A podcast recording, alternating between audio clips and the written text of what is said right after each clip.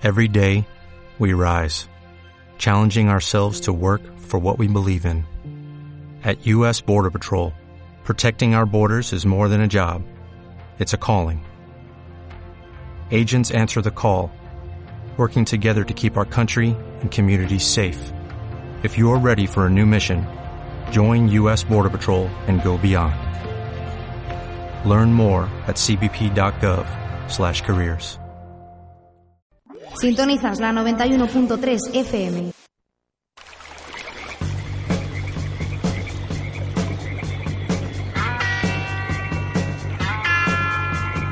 Aquí comienza Río de la Vida en Radio 4G. Tu programa de pesca con Óscar Arratia y Sebastián Cuestas.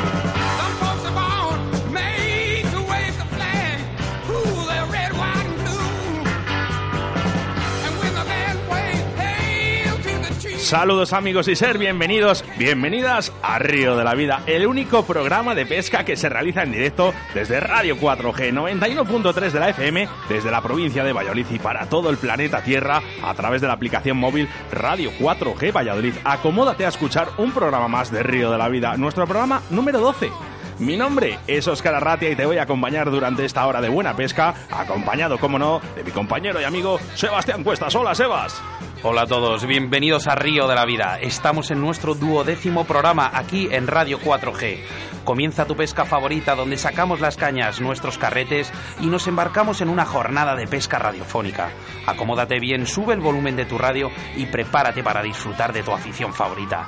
Ya tenemos todo listo para lo bueno, así que comienza Río de la Vida. En Río de la Vida, con Óscar Arratia y Sebastián Cuestas.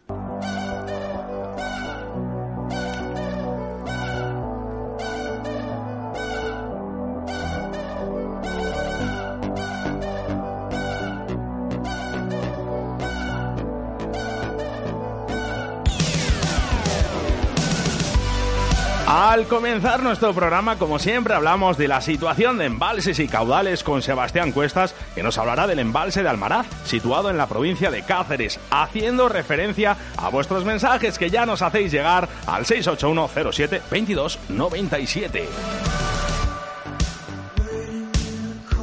Nuestro tema principal del día, surcasting con tiburones. En nuestra entrevista de hoy contaremos con la presencia de un prestigioso escritor con libros a sus espaldas como El gigante del Ebro, El inglés de manga corta o SARS, entre otros.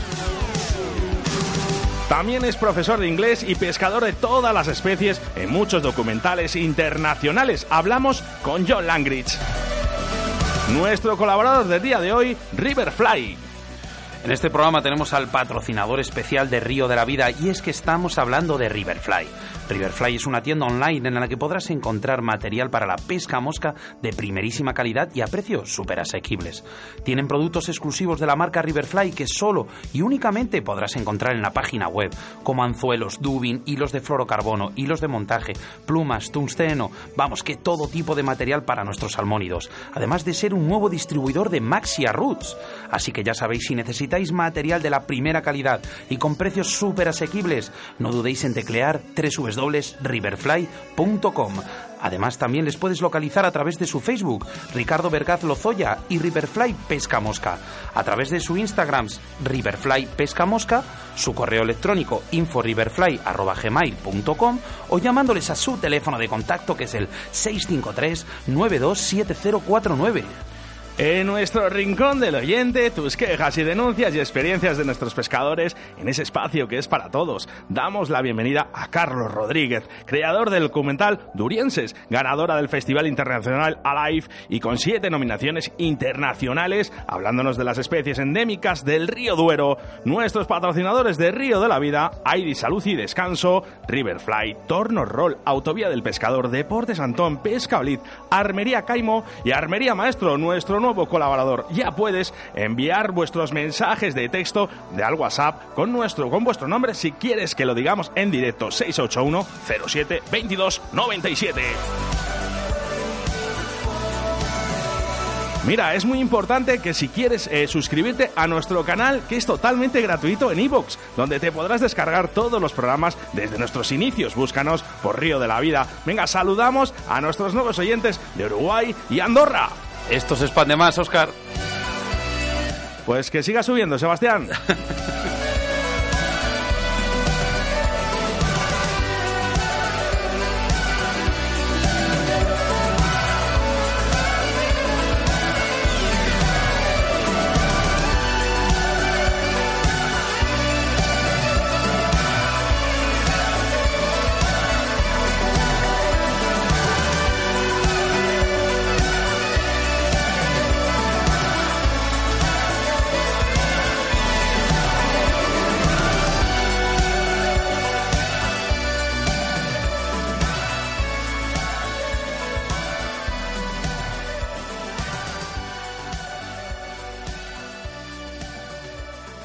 Síguenos a través de Facebook, Río de la Vida. Hola, soy John Langridge y el próximo jueves, el día 21 de marzo, estaré con todos los oyentes de Río de la Vida hablando un poco de, de lo que más me gusta en esta vida, que es la pesca. Un saludo a todos. En Río de la Vida, la información de caudales y embalses con Sebastián Cuestas.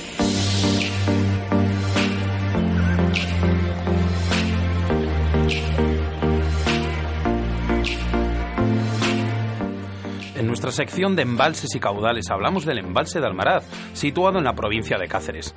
Almaraz es un embalse atípico y es uno de los pocos lugares, quizás junto al Sobrón, donde encontrar aguas calientes todo el año, incluido los meses de invierno, lo que le convierte en un lugar especial. La razón de tal anomalía es la central nuclear que usa sus aguas para refrigerarse. No encontraremos aquí a cuestionar si este hecho perjudica en algún aspecto a la calidad de sus aguas. Todo lo contrario, sus aguas están más vigiladas que un embalse normal y la actividad nuclear no supone ningún riesgo a los pescadores ni para los habitantes de la zona. Situado sobre el embalse de Torrejón Tajo, se alimenta de este a través de unas tuberías que suben el agua, y el paso y la liberación de agua genera una zona con temperaturas más bajas. La orilla izquierda, desde la presa, tiene una menor temperatura que la de la derecha y además, debido a la necesidad de la refrigeración de la central, el nivel del agua permanece constante todo el año, otro factor a tener en cuenta para la pesca. ¿Y cuál es el resultado de, todos, de, todas estas circunstancias? Como no podía ser otro, el Black Bass, pez deportivo por excelencia, y sus pescadores son los más beneficiados de todo ello. En Almaraz encontraremos bases activos todo el año, atacando a superficie en, en pleno invierno, además de activo que está el bass abundante todo el año. Hay numerosos ejemplares entre medio kilo y un kilogramo de peso, y se podría decir que es un embalse fácil para la pesca del bass, siendo ideal para la iniciación a la pesca. La diversión está asegurada, lo cual puede llevar al pescador a buscarse mayores retos en este embalse y tratar de capturar uno de esos escasos, aunque presentes big bass que supere los 2 kilos. Para su pesca usaremos vinilos, especialmente salamandras, lombrices y cangrejos. También podremos probar con diferentes tipos de crankbaits, si se puede con paseantes y hélices y spinner bites. Además, a superficie podemos obtener picadas espectaculares. El embalse es propicio para ello, ya que hay grandes superficies del mismo con poca profundidad, y es muy recomendable el uso de, vadeadores, que nos ayudará a superar las zonas de las espadañas que cubren por parte de las orillas. También se recomienda evitar las orillas más accesibles y buscar lugares más complicados entre las espadañas. En cuanto a otras especies, cabe destacar la carpa común y royal, también muy pescada en estas aguas, pero siempre a la sombra del black bass. Debido a esta temperatura controlada de las aguas por parte de la central nuclear, aun habiendo una orilla caliente y otra fría, o mejor dicho, menos caliente, podemos pescar blases durante todo el año. El embalse está dividido longitudinalmente, a la mitad por un muro, para así hacer circular las aguas en círculos desde una punta a otra y mantener la temperatura en todo su recorrido. Río de la Vida, tu programa de pesca en Radio 4G.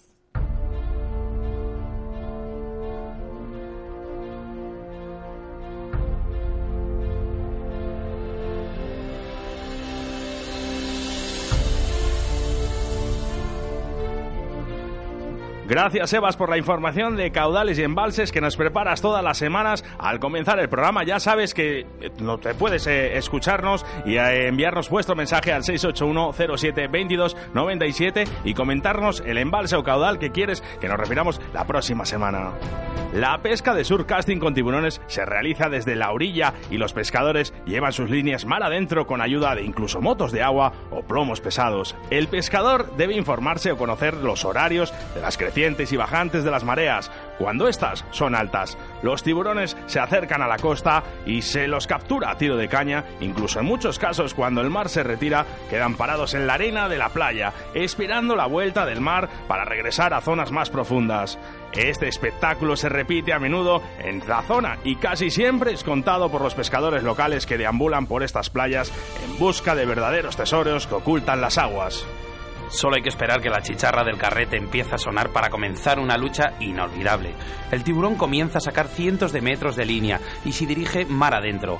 En ese instante hay que dar un doble cañazo para que el anzuelo se clave en la dura boca del pez.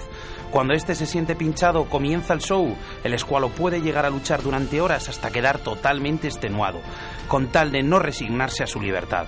A medida que el pescador logra arrimarlo a la costa, los últimos minutos se vuelven interminables y más allá del resultado final, que el pez huya cortando la línea o que el pescador logre arrimarlo a la playa, lo importante es, de lo que se trata es de una pesca con tensión, emoción y adrenalina difícil de olvidar.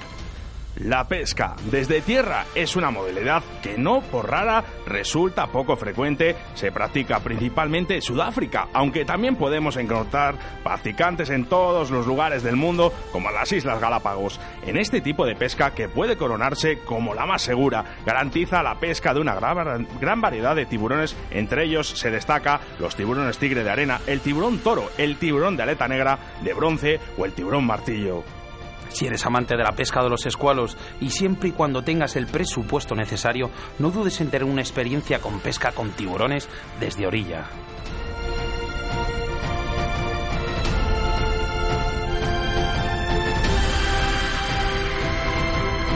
Río de la Vida, tu programa de pesca en Radio 4G.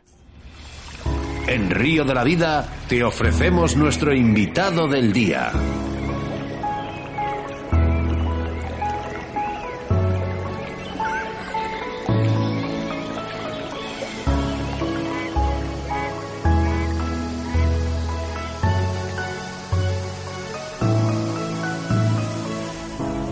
Hoy en nuestro programa de hoy contamos con la presencia de John Langridge, escritor de pesca y conocedor de todas las especies, incluidas la pesca con tiburones. Hola, John, buenas tardes. Muy buenas tardes. ¿Qué tal? Muy bien, encantado de que estés aquí en los estudios de Radio 4G. Estoy encantado de estar. ¿De dónde nace John y de dónde viene la afición por la pesca? Bueno, empezó vamos, con mi padre realmente, que un día yo tenía unos cuatro años y fuimos a un puerto eh, en el pueblo pesquero donde nací yo, por cierto, que nunca he vivido ahí en realidad, pero estábamos de visita eh, a mis abuelos y mi padre me lleva a un, puerto eh, a pescar un poquito. Él tenía pues una caña decente y yo pues un sedal suelto. Y la maravilla de la jornada era que saqué yo una anguila. Y esta anguila me enganchó a la pesca, vamos, de toda la vida ya. ¿Cuál es eh, tu especie favorita y por qué?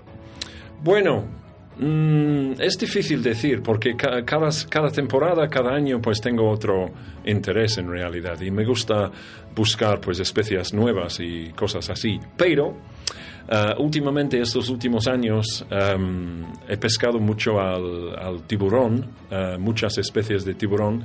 en plan surfcasting desde la playa o en realidad desde la roca. Em, ahí enganchas al tiburón y pues empieza la aventura. Sabemos que eres, eres escritor de varios libros, pero realmente cuando decides combinar la afición de la pesca con la afición de la escritura. Pues empezó con unas cartas. Em, había una revista británica que, como muchas revistas, pues tenía una página de cartas al editor. Y un día, pues había un artículo um, sobre carpa, uh, la pesca de la carpa. Um, y yo, pues, mm, no sé qué me ocurrió ahora, no me acuerdo bien, pero les envié pues una carta sobre, sobre este artículo y me contestaron diciendo, oye, usted sabe mucho de carpas, ¿le interesa escribir un libro? Entonces, pues salió así. Has escrito, me supongo, bastantes libros. Sí, ya son 15. Hay uno de ellos que además es que es entrar en varias tiendas y es que lo ves, el gigante del Ebro pero realmente eh, ¿cuál, te ha, ¿cuál te ha marcado más en, en esta, digamos, en este proceso de, de Pues escritor? en, en cierto modo, um, aquel primer libro sobre uh, la carpa uh, no era al final la primera, vamos, el primer libro publicado, porque um, mientras trabajaba con aquello, pues hice otras cosas y, y, las editoriales se interesaron por estos trabajos. Pero este libro de la carpa que me pidieron hacer pues una especie de enciclopedia uh -huh. sobre esta especie, pues acabó, vamos, durante unos 10 años de ocuparme, ocuparme el tiempo libre. ¿10 años? 10 años. Y bueno, es un libro tremendo. Y, y es un libro de referencia de esta especie en, en Wikipedia hoy en día. ¿Dónde, en, ¿dónde le, podemos, le podemos ver a través de Internet? Sí, o... lo, lo, ideal es buscarlo en Internet porque la, la, editorial británica trabaja principalmente por medio de Internet. Claro, está en Amazon, como todos los uh -huh. libros del mundo, uh, pero es un libro sobre la carpa, como digo, que se llama Aphrodite's Carp, como la carpa de Afrodita. Uh -huh. Uh, por unas leyendas que vincularon a la especie con la diosa de los romanos en un momento. ¿Y eso? Cuéntanos un poquito esa vinculación. Pues es curioso, resultó ser mentira. ah, vale, muy bien. Descubrió yo, um, yo me acuerdo de descubrir pues uh, un comentario en una enciclopedia hace muchos años que dijo justo eso, que la carpa era sagrada a la diosa y tal. Y pensaba, oh, qué curioso. Entonces me puse a investigar y pues me encuentro con, con, con, nada, con nada, que no hay ninguna evidencia, ninguna prueba de esto. Y, y resultó pues que un historiador del siglo XIX, XIX, se le ocurrió decir eso sin ninguna prueba y resulta que no es el caso. Pero claro, llamó la atención mucho a la editorial y el editor esta historia, entonces acabó siendo pues el título del libro. Hoy, hoy hablamos de surcast, eh, surcasting con tiburones. Eh, además, de hecho, eres, eh, has hecho documentales sobre ellos. Cuéntanos por qué te decides a hacer documentales, además, sobre una especie como un tiburón. Pues es muy curioso, porque yo diría que la pesca de, de, de tiburón desde la roca, desde la playa, desde tierra, es lo más emocionante, lo más fuerte que hay en este mundo en cuanto a la pesca, sin duda. Si nunca lo han hecho los oyentes que pescan pues habitualmente a, al mar, por ejemplo, pues lo recomiendo un montón. Como el tiburón es un animal de, siempre lo digo, que de pensamiento único, que no es un, un gran problema que, que, que, pique. Es decir, echas ahí un cebo a una distancia de 100 metros, 200 metros. Hoy en día llevan al cebo con, con una, uh, una cometa o con un barquecito, pues hay muchos métodos, lanzando también. Pero el tema es que una vez enganchado este animal, pues empieza la batalla. Y esto puede durar, en, en, en mi experiencia, hasta seis, siete horas. ¿Seis, siete horas? Y es una lucha... bueno, una lucha eh, bueno, te da tiempo a comerte bocata, ¿no? de hecho, de hecho os turnaréis y comeréis entre medias. Bueno, eh, yo nunca lo he hecho. Se puede, ¿eh? Pero no, seis horas se puede plan, comer, sí. En plan deportivo, si la captura va a ser tuya, sí. no puedes pasar la caña a otra persona es que no. Entonces te tienes que aguantar. Pero yo me acuerdo de tener la caña en el hombro, la bocata en una mano, la botella del agua en el otro, ahí sigue, sigue siguiendo con la lucha y comiendo y bebiendo. Pues oye, acabas medio muerto, pero es espectacular. Yo batalla. creo que, Sebas, eh, vamos a suprimir la, la frase, ¿no? La, la, pregunta que siempre hacemos, que es eh, cómo iniciarse en la pesca de tiburones. Vamos, vamos a otra pregunta y, y, y cuéntanos, porque hemos estado tomando un cafecito antes, ¿no? Y me ha sorprendido mucho lo que me habías dicho de recorrer kilómetros para sacar sí, el tiburón. Sí. O sea, el tiburón Porque le pescas desde una zona eso y es. la sacas en otro. Eso es. M muchas veces, o casi siempre, el punto de lance, es decir, donde vas a meter el cebo en el mar, es un punto de roca. como un espigón o un, un punto que, que sobresale un poquillo de la costa. Y este punto, vamos, va a ser imposible imposible sacar el tiburón ahí. Con lo cual, lo ideal es llevar al animal a la playa más cercana. En, en muchos casos esto puede ser 5, 3, 4, 5 kilómetros eh, lejos. Es decir, tienes que subir, eh, correr, pasar por rocas, acantilados y todo, para llevar el animal al punto de, de, de- de extraerlo. Yo es que creo que ahora cuatro o seis horas es, es muy poco tiempo para Pues hacer es lo que yo, ¿no? eso es, es. es lo que me tiro yo un día pescando. Sí, sí. Hicimos un reportaje em, con eh, Jare Sedal. Bueno, eh, hemos hecho con Jare Sedal y usa eh, también con Caza y Pesca de Canal Plus. Y se ve, pues, lo que pasa en estas jornadas, que corriendo, corriendo arriba, abajo, es una experiencia espectacular. Hay que estar en forma y tener la espalda bien, aunque también siempre llevo, eh, llevamos, pues, un soporte para, vamos, para la caña también, Sí. porque si no te vas a clavar. ¿Por qué te decides a grabar este, este documental de tiburones? ¿Porque quieres que quede plasmado de alguna Sí, manera? l- llevaba yo varios años comentando que esta pesca era espectacular y, y claro, no, no, no lo habían creído del todo, en parte porque los hay que tienen experiencia, por ejemplo, de pescar al, al tiburón desde las playas de Namibia, por ejemplo, que es un destino bastante conocido, y vamos, es una pesca emocionante, sin duda, pero no se puede comparar porque estás en una playa y va a salir en el mismo punto de, de- de engancharlo. Es que no tienes que hacer nada más que aguantar. Vamos, siempre hablan, por cierto, siempre hablan de, de cansar al, al bicho. Es decir, que tiras y tiras y tiras y dejas correr y tal al tiburón con la intención de sacarlo cuando está cansado. Pero en mi experiencia no se han cansado en ningún momento. Al momento de soltar este bicho otra vez después de la captura, salen como trenes al mar y no dan señas de, de- Vamos, de que no tienes que andar ninguna recuperándolos ni fatiga, nada. ninguna. Ah, y un amigo mío siempre, siempre dice que es aburrimiento, se aburren y se dejan al final. Será seis tampoco horas- que habrá cogido no lo sé, pero bueno. Eh, aparte, de, aparte de este documental, has grabado otro tipo de documentales, ¿no? Sí, Para no, muchos. Eh, entre- ¿Alguno mayores así que te haya... Que te Bueno, haya otro ahí, otro ahí- ahí que hicimos en Sudáfrica con, el, con la raya. Hay una raya que se llama la raya azul, eh, que tiene pues mm, eh, las alas em, con dibujo de como si fuera mármol azul. Es muy bonito. Um, y es una pesca bien muy bonita. Desde la playa y sacas a la raya en la misma playa. Pero también hemos hecho muchísimas grabaciones aquí en España. Um, me encantan los barbos ibéricos, que se puede pescar en plan carp fishing con boilies y todo eso a fondo. Pero también en mosca, en superficie, eh, hay una grandísima variedad de, eh, de pesca, de, de- bueno, de todo tipos de pesca. ¿Hay alguna especie que no hayas pescado? Eh, no, realmente no.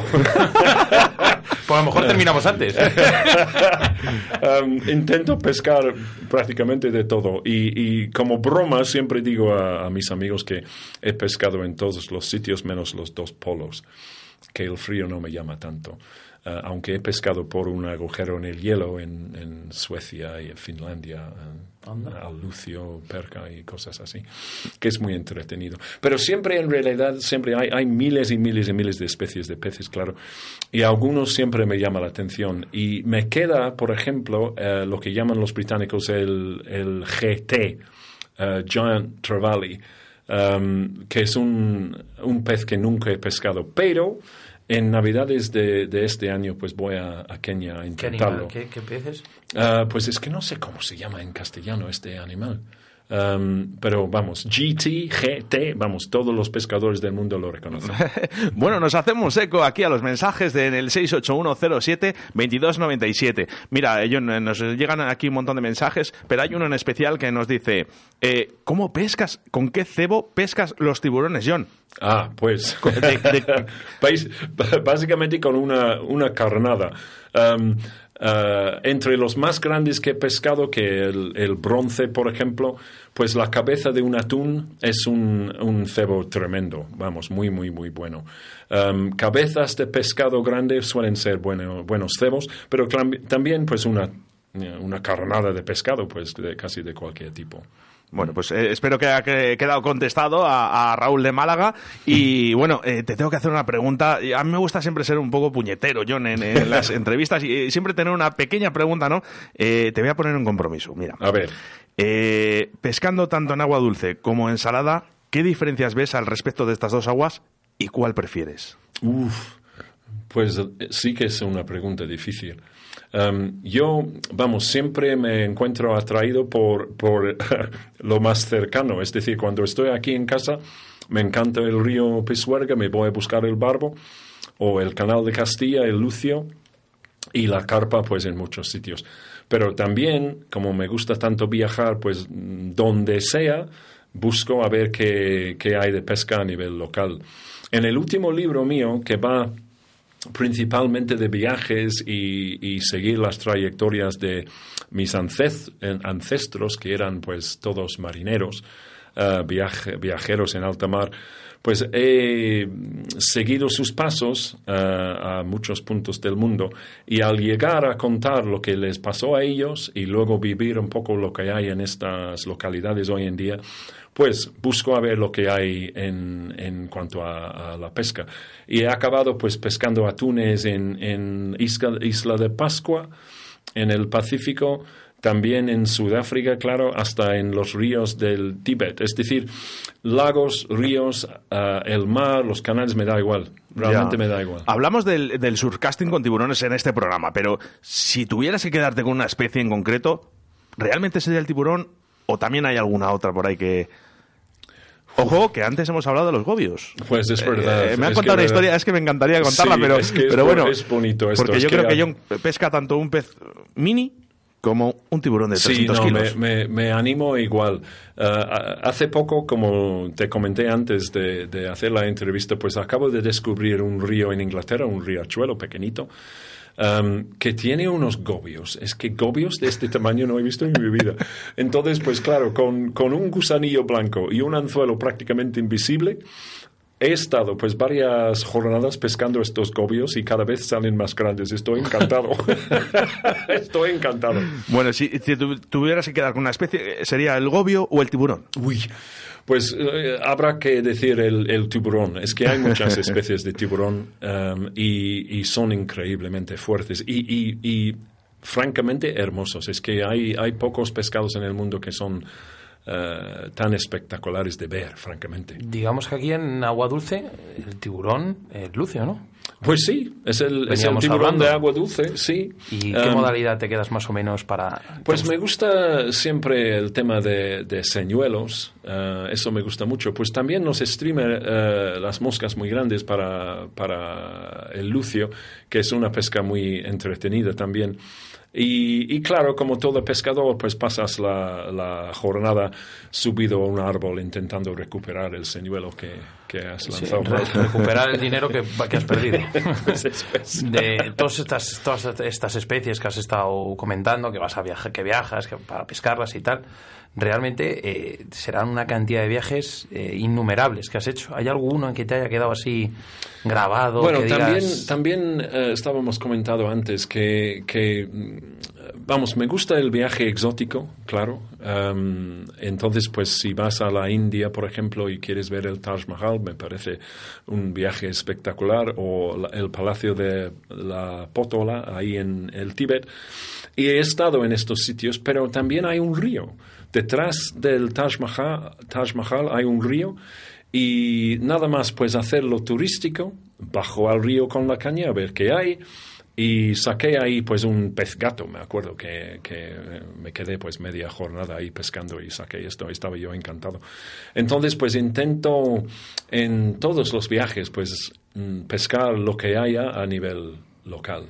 ¿Alguna, alguna captura anecdótica? O sea, que digamos que hayas tenido ciertos problemas en un viaje para cuando has, cuando has entrado a pescar, lo sabes que muchas veces pues tenemos esas complicaciones en la jornada de pesca que Pues- siempre nos quedan grabadas en la memoria. Pues sí, no, me, me ha pasado de todo.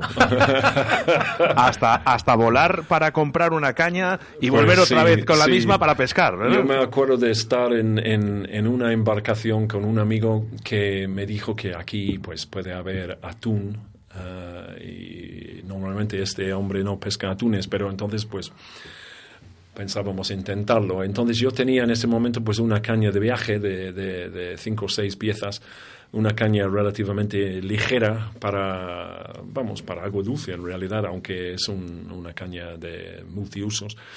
Pues estábamos ahí con unas carnadas y de repente me entra pues, pues eh, un pez y pienso, ¿qué es esto? La caña doblada. Eh, y pues varias horas después subo pues un atún de 30 kilos, un atún de aleta amarilla. Y el día siguiente pues compré un vuelo, me fui a otro sitio porque estaba en una isla. Eh, me fui a otro sitio a comprar una caña más decente y un, un carrete y, y volver a hacer la pesca pues dos días después en condiciones. En condiciones, claro. Y menos mal porque el siguiente atún entró a 125 kilos Madre que mía. hubiera destrozado la otra caña. Así que en ese momento sí, era lo correcto. Si tuvieras, eh, con todas estas anécdotas, si tuvieras que escribir un libro nuevo, eh, de- ¿qué es, eh, qué- ¿de qué hablarías? Pues este último libro, que va mucho de, la pesca en plan aventura, pues quedaron muchísimos, eh, muchísimas historias, digamos, mu- muchísimos recuerdos y anécdotas eh, fuera. A la hora de editar el libro, pues mm, tienes que reducir, reducir el número de páginas y tal a, lo que piensa la editorial. Entonces, tengo un montón de material ya eh, redactado, digamos, que podría formar otro libro y, la verdad es que me gustaría hacerlo. Ah, ahora mismo me estoy tomando un, descanso, es decir, que con este último libro, que eran también ba- bastantes años de trabajo, pues mm, quiero descansar un poco. Hay dos libros que están en, proceso, que saldrán este año y el año que viene. Uno sobre am, un pez que nadie, que nadie conoce, que es eh, la lota, L-O-T-A, eh, en inglés es burbot. Este pez se extinguió, por desgracia, en Inglaterra en los años 70, no han vuelto a verlo. Es un, un pez de, de- del norte, norte de Europa, normalmente cerca de, de los, vamos, del, del polo um, que se encuentra en Suecia, por ejemplo, Finlandia, Rusia y, y varios otros sitios, hasta Ale- Alemania, lo he pescado yo en Alemania. Um, he intentado pescar este, este pez en muchos, es- muchos sitios y no lo encuentro, pero eh, a la editorial británica les resultó muy curioso pues sacar un libro que se llama ¿Cómo se pesca la lota? Dado que se, se extinguió en Inglaterra en los años 70, pues ¿Cómo se pesca? Con John. o sea, solo hay una persona que, que- que Eh, puede encontrarlos. Eh, Eso es. Entonces, pues ah, este libro es el siguiente que va a salir. Pero para el futuro, pues, mm, como digo, me gustaría quizás am, reunir todos los, los trocitos que se cortaron de este último libro y, y hacer otro así en plan de, de pesca viajero. Eh, fíjate, John, eh, ya han pasado varios entrevistados aquí en Río de la Vida, ¿no? Mm. Y hay una pregunta que siempre intentamos, siempre se la, se la realizamos a la gente, ¿no? Pero curiosamente me da que esta es la re- pregunta clave en esta entrevista. Mm. Si te dieran a elegir un deseo, ¿qué sitio, lugar y modalidad elegirías para ir a pescar mañana mismo? Uy, jolines, es que... eh, Dime tu paraíso. Es que es muy difícil, es muy difícil, porque el tema del, del pez ese que mencioné antes, el GT, eh, es muy importante. Pero mm, vol- para pescarlo volvería a, a Kenia. He pescado muchas veces en Kenia, sobre todo al pez volador, por ejemplo. Um, entonces, eh, no, no, pez volador no, pez vela. Um, así que me gustaría volver cuanto antes y tengo un, un viaje pensado para Navidades de este año, para volver ahí. Pero um, también volvería a Amazonas, es decir, siempre digo vuelvo, porque hay muy pocos sitios del mundo, de, de- bueno, casi ninguno que no he estado en cuanto a, a- a buscar pesca. Uh, pero a Amazonas, por ejemplo, me gustaría volver. Hay, hay varias especies que no he pescado ahí, otros que sí. Entonces, a lo mejor Amazonas. Como gran conocedor que eres de, la naturaleza, eh, ¿cómo puedes explicar la importancia que tiene cuidar el ecosistema de nuestras aguas? Porque toda la gente dice, no, pues venga, devolvemos los peces y tema solucionado. No, primero hay que empezar desde fuera, Es- cuidando las orillas. Es un tema luego, muy, muy, muy complicado, muy complicado. En España tenemos mucha suerte que, mm, vamos, se ve siempre que el abandono del, del campo como cosa negativa, porque el campo al final, vamos, es un, un recurso para alimentación, para, para, para Sí. vamos, ganadería y, y- y eso. Pero una de las consecuencia- consecuencias curiosas y para mí buenas del ambon- abon- abandono del campo es que no haya nadie y con lo cual la naturaleza vuelve a crecer. eso es, vuelve a crecer, crecer y hay muchos ríos, por ejemplo en Castilla, am, que no va nadie, que no va nadie y hay mucha naturaleza, ah, mucha pesca también. Y yo siempre he sido un pescador, ah, lo que llaman pesca sin muerte. Am, y me hace muchísima ilusión volver a, ver a- al pez suelto, es decir, soltar el, el animalito y verlo salir, am, me encanta a mí, ah, realmente me encanta. Es una cosa que nos gusta. Sí, es que es muy, muy bonito. En, en, en el caso de los grandes tiburones, que, que también es el tema principal de, de esta entrevista, pues tenemos que acordarnos del tiburón de vez en cuando. Pues em, yo me acuerdo de soltar a algún tiburón entre seis personas, porque estamos hablando de, de un animal a lo mejor de 300 kilos. Em, estás en el agua hasta el pecho, en el mar, con un animal que te puede hacer daño. Y vamos, moviendo el animal en el agua, tienes que moverlo para que respire, para sacar fuerzas, aunque como digo que muchas veces lo de haberse cansado es mentira, pero bueno. Entonces sale este animal y vais corriendo a la, a la orilla con este miedo que te va a morder o algo, y, y ves que, es- vamos, que el, el tiburón sale a alta mar como un tren con, con el agua encima y bueno, es que es un momento espectacular. Sé que es mucha gente se va a quedar con ganas eh, de más escuchar más a John Langridge, ¿vale? Entre tantas experiencias, ¿no? Pero bueno, eh, tenemos que dejarlo aquí. Eh, te tengo que dar las gracias y vamos, muchísimas gracias y espero poder hablar contigo muchísimas más veces aquí en los estudios Pues o me fuera de los estudios. Ha sido un, un gran placer y hablar de la pesca y el cuidado de la naturaleza también pues es muy importante. Haremos un programa de cómo exprimir a John Langridge en 22 minutos. John, muchas gracias. Fenomenal, Muchas gracias, muchas John. gracias. Río de la Vida, tu programa de pesca en Radio 4G. En Río de la Vida, con Óscar Arratia. Recordarte que en Río de la Vida somos una asociación en la que queremos que participes, que seas una pieza importante en este proyecto, ser uno de los nuestros. Cuantos más seamos, más fuerza tendremos para defender lo que más nos gusta, que es la pesca. Queremos que este proyecto siga adelante y sea duradero. Puedes hacerte colaborador del programa, como ya han hecho otros pescadores, rellenando un formulario que te enviaremos a través del correo electrónico con tu foto, con tu nombre y además tendremos regalos exclusivos para nuestros colaboradores. Venga, ¿a qué esperas? Y contacta con nosotros.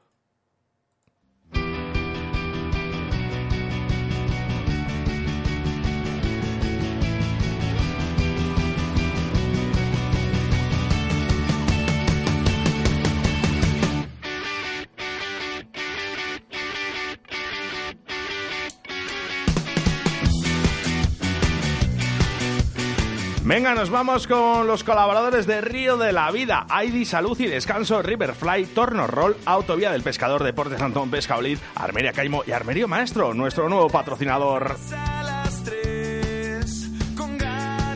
Os recordamos las formas de contacto a través de nuestro Facebook en Río de la Vida y en directo ya puedes enviar nuestros WhatsApps al 681072297, repito, 681072297. Agradecimientos a todas aquellas personas que nos estáis escribiendo como cada día a través de nuestro WhatsApp en directo, como no, a indispensables como el grupo de Facebook Pezca Buenos o Pasión Predator.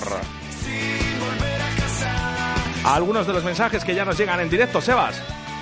Vamos a leer unos cuantos que nos están llegando esta semana antes de, que, antes de este programa en directo. Eh, me llamo Roberto, soy de Villacastín y soy un forofo de vuestro programa y la verdad que no he encontrado nada parecido a lo que estáis haciendo. Me encanta. Por cierto, ¿cuándo unas camisas de Río de la Vida? Pues, pues mira, era una cosita que teníamos ahí guardada en el baúl, Oscar. Yo la tengo puesta ya. Y yo. Así que pronto tendréis noticias. Más, eh, soy pescador de agua dulce desde muy pequeño, pero desde el año pasado he empezado a pescar en el mar con mi tío y la verdad que me he enganchado muchísimo. Recomiendo a todos los pescadores que lo probéis, incluyendo a Óscar y a Sebas. Ja, ja, ja. Un saludo desde Cantalejo, Josué. Pues mira, eh, Oscar sí que ha pescado alguna vez en el mar, pero yo la verdad que no. Sí, además me He encanta, pescado, sobre todo el pues tema nada, cuatro cosillas. Mira, tenemos aquí a, a Chuchi, que ha estado el otro día aquí en la, en la radio con nosotros. Eh, venga, chicos, estamos aquí, Rafa y yo, a pie de río, escuchando el programa. Muy a gusto, pescando. Un abrazo a los dos. Venga, pues un abrazo para Chuchi. Venga, eh, aquí nos pone enhorabuena por el programa. Ya estoy avisando a los compañeros de pesca que tienen un buen entrenamiento los jueves por la tarde. Un saludo, eh, un saludo también para John. Y a ver, el nombre no lo encuentro. Eh, Juan Antonio Villullas. Me llamo Daniel, no, Daniel, este ya lo he leído, Oscar. Eh, me llamo Raquel. Para conseguir los regalos que sorteáis, tengo que compartir la foto del perfil o la de la página. Gran programa, chicos. Oscar, explícanos un poquillo el proceso. ¿De cuál? ¿Qué más pilla? Porque leyendo cómo, mensajes. cómo conseguir los regalos, que si hay que compartir la foto del perfil o de la página. Por supuesto, muy fácil. Solo tienes que entrar en nuestro Facebook, en Río de la Vida, buscar el lote de productos que sorteamos. En este caso, para el día 28 de marzo, el sorteo que realizamos con Riverfly. Así que nada, pinchas a la foto, comparte y comentar. Saludos para Mac, ¿vale? Que también nos escribe por aquí. Jesús de Tordesillas, otro fiel. Este no, este vamos, seguro. Este le doy- abro el WhatsApp y el primero, seguro.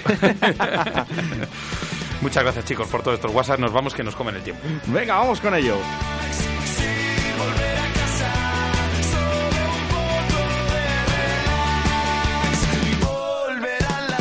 En Río de la Vida, con Sebastián Cuestas.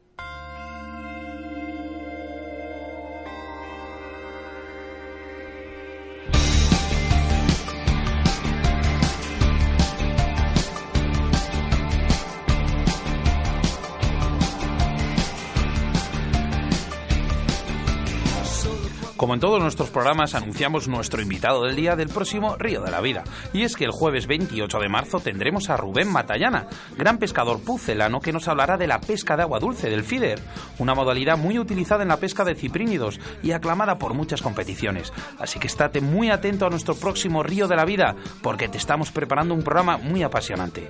Recordar a todos nuestros oyentes que estamos sorteando a través de nuestro Facebook un lote de productos de la marca Riverfly, Oscar. Pues sí, para el 28 de marzo. Y es que ya sabes que puede ser un premiado más de Río de la Vida con estos fantásticos lotes que nos preparan nuestros patrocinadores. La manera para conseguirlos a través de nuestro Facebook solo tienes que entrar en nuestra página de Río de la Vida, buscar el lote de productos que sorteamos. Y nuestro colaborador de Río de, de Río de la Vida de hoy, Sebas, es Riverfly. Pues sí, Oscar, es Riverfly. Riverfly es una tienda online en la que podrás encontrar material para la pesca mosca de primerísima calidad y a precios súper asequibles. Tienen productos exclusivos de la marca Riverfly que únicamente podrás encontrar en la página web como anzuelos, dubin, hilos de fluorocarbono, hilos de montaje, plumas, tusteno, vamos, que todo tipo de material para nuestros salmónidos. Además de ser un nuevo distribuidor de Maxia Roots. Así que ya sabéis, si necesitáis material de la primera calidad y con unos precios súper asequibles, no dudéis en teclear www.riverfly.com. Además, también les puedes localizar a través de su Facebook, River- Ri- Ricardo Vergaz Lozoya y Riverfly Pesca Mosca, Instagram, Riverfly Pesca Mosca, su correo electrónico inforriverfly.gmail.com o su teléfono de contacto que es el 653 927049.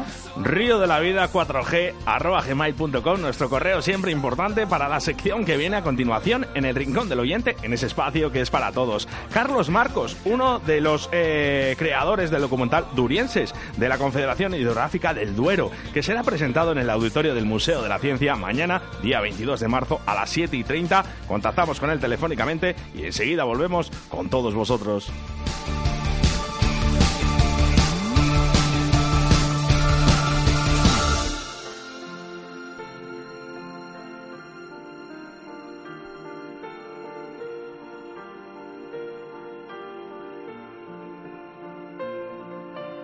Negaré ante el mundo lo siguiente, que si de algo voy sobrado, es de falta de autoestima y que por eso te lo canto sin tener que usarte quiero. A través de una metáfora, ese ánfora que uso para resguardar mis miedos a que un día las comprendas. Situación inaceptable, puede ser que esté viciado a que te cueste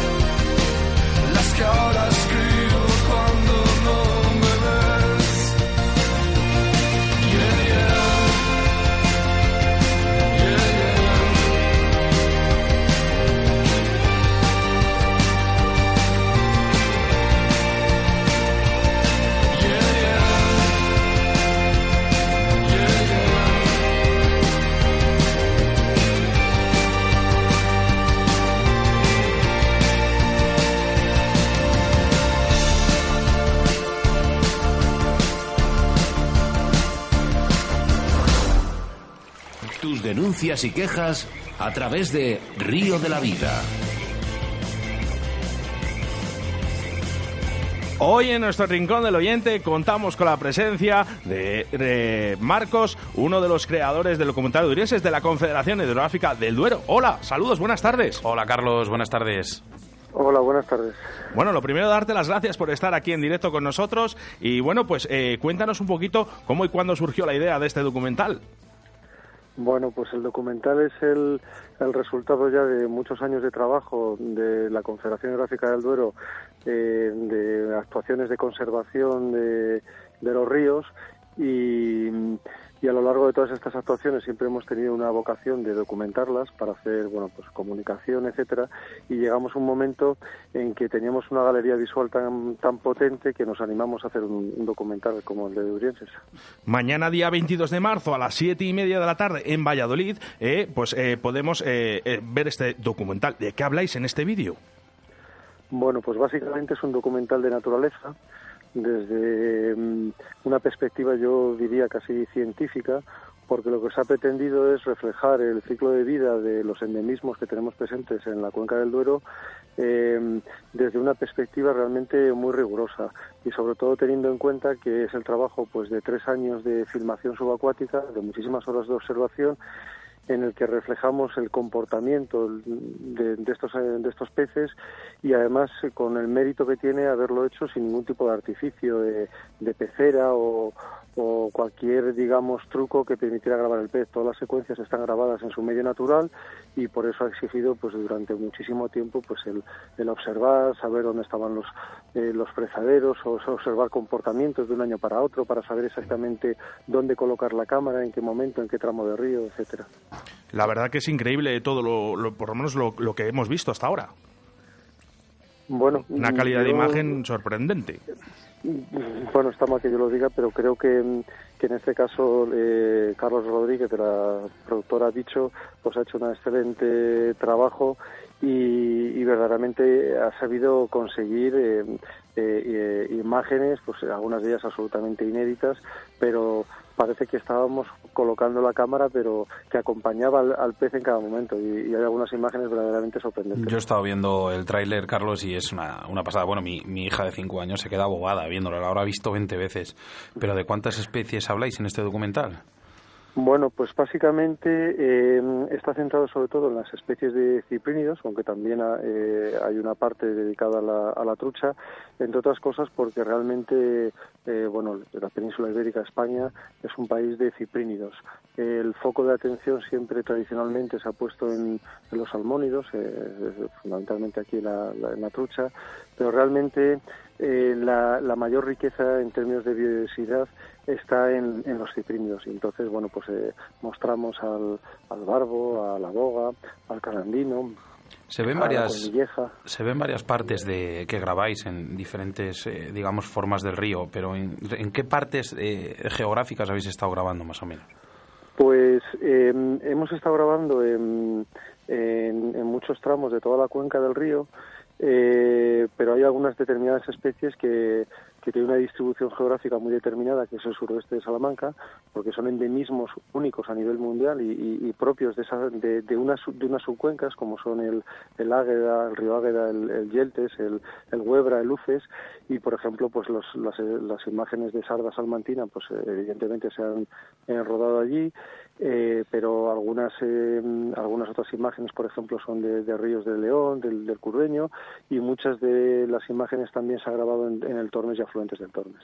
Ajá. Habláis de que dos de cada tres especies del río Duero son únicas en todo el mundo. Es una información muy gratificante.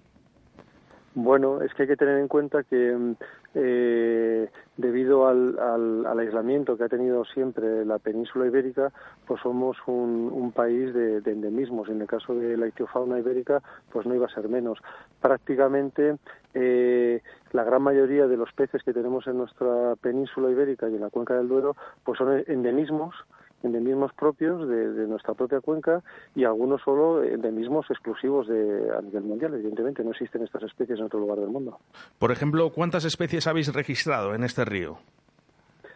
Bueno, pues por ejemplo, y por eh, ponerlo en contexto con el proyecto LIFE que coordina la Confederación Hidrográfica del Duero, eh, abordamos siete especies que son eh, bueno, pues eh, las dos especies de, de, colmilleja, la de la colmilleja del río Alagón es un endemismo exclusivo de allí y, y, luego también tenemos pues la, eh, la sarda salmantina, el calandino, la bermejuela, la boga, el barbo y, y no sé si me dejo alguna otra. Bueno, hay una hay otra especie que porque compartimos un tramo de, de, río de la parte del Tajo del cuerpo del hombre, pero que entra dentro del ámbito de actuación, que es la boga de río, que es la, la boga del, Tajo. Que cada vez vemos menos.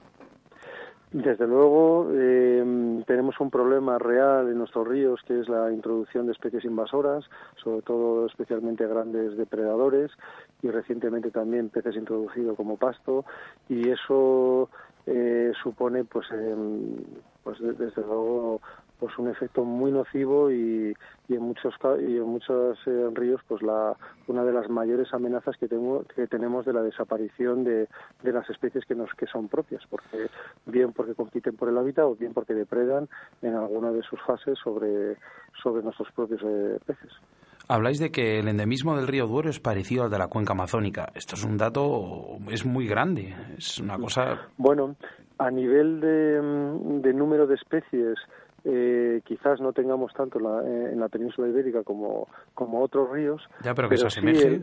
Pero el porcentaje de endemismos es, es, enorme, es enorme. Yo creo que eso es una de las, de, la, de las riquezas que tenemos y que deberíamos conservar. En términos de biodiversidad, eh, pues somos un, un punto caliente de la península ibérica, no solo en, peces, sino en otras especies. Y, y, bueno, pues como decía, básicamente es por el, por, por el grado de aislamiento que ha que ha, que ha, experimentado la península a lo largo de estos millones de años atrás y en, la, y en el documental, bueno, pues un ejercicio que hemos hecho. Y lo, y lo hacemos con, con conocimiento porque uno de los trabajos que también eh, está por detrás de este documental que tiene esa base científica tan fuerte es un, un trabajo de estudio del atlas genético de los ciprínidos en este país que se hizo una encomienda de la Confederación Geográfica del Duero al, al a, través del Museo de Ciencias Naturales Nacional de Ciencias Naturales de, de, Madrid, de, Madrid, y que se ha hecho un bueno pues un análisis genético de eh, de, de, todas las muestras recogidas, eh, incluso de lugares en los que ya no existen esos peces, para hacer ese, ese atlas. Y eso nos ha permitido pues elaborar hipótesis de cómo incluso se han venido introduciendo los ciprínidos en, en nuestro país, cómo incluso cuencas eh, a nivel geológico han, han salido eh, se han aislado de otras y por eso no son el mismo si están presentes en un lado o en otro, etcétera. Entonces, realmente detrás, aunque lo que mostramos en el documental de Urienses es un documental de naturaleza, que intentamos eh, llegar a todos los públicos, por detrás eh, hay hay imágenes y hay información muy sutil, pero que, que, viene avalada por, por, por, mucho, por mucho trabajo y por mucho conocimiento detrás. Carlos, has hablado antes del proyecto Life Ciprider. ¿Qué es eso? Sí.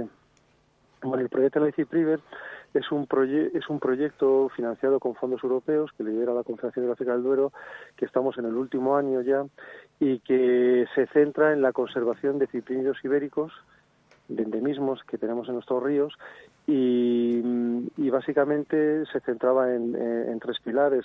por un lado, en acciones de mejora de conservación del hábitat, sobre todo eh, tratando de liberar los ríos. Eh, uno de los problemas que tenemos es el grado de fragmentación de nuestros ríos por la existencia de obstáculos transversales y tenemos especies que eh, como son la boga y el y, el barbo, también la trucha, pero también especies muy pequeñas como es el calandino, que son enormes migradores, que se trasladan a lo largo del río, ya sea por, por busca de zonas de freza o de condiciones de mejora del hábitat o o a lo largo del año, eh, hacen migraciones de kilómetros y kilómetros.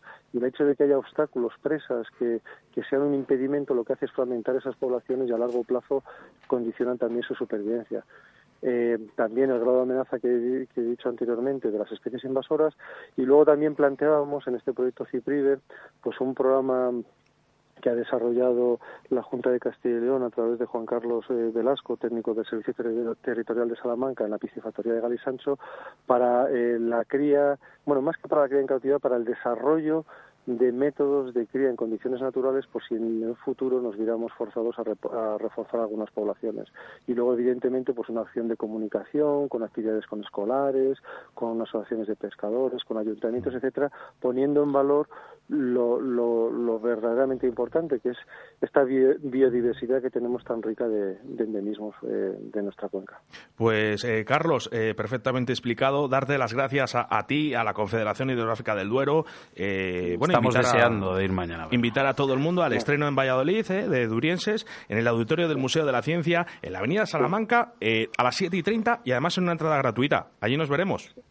Vale, pues, pues hasta mañana entonces. Muchísimas gracias. Muchas gracias, a ti. Gracias.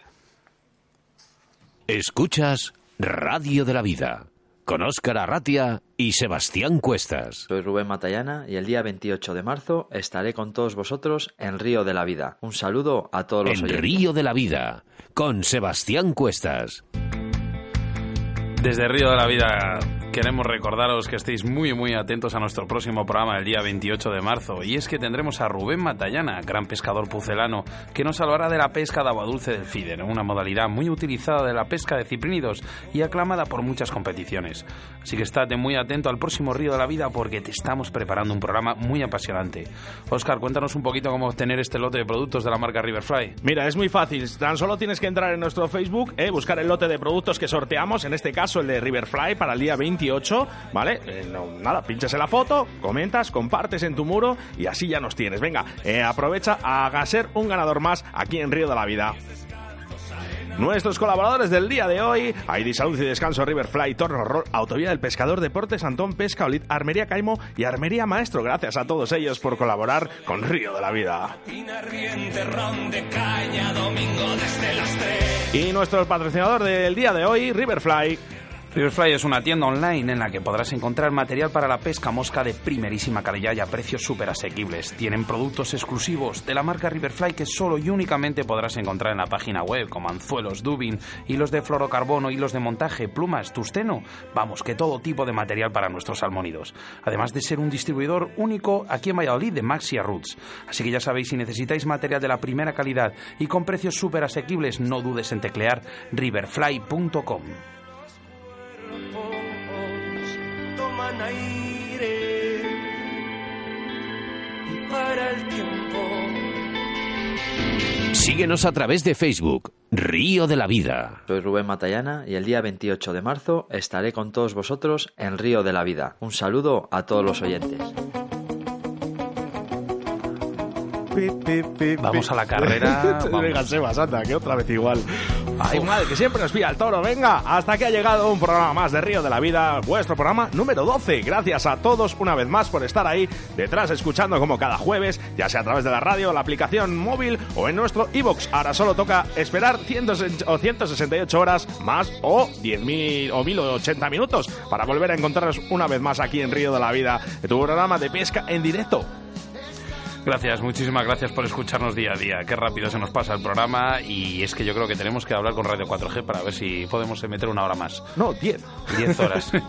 ya sabéis que aunque nos llamen locos, este deporte es nuestra forma de vida. Así que nos vemos en el próximo jueves en el Río de la Vida. Si no nos vemos antes en el río. Saludos de quien te habla, Óscar Arratia, como no, acompañado de mi compañero y amigo Sebastián Cuestas. Adiós.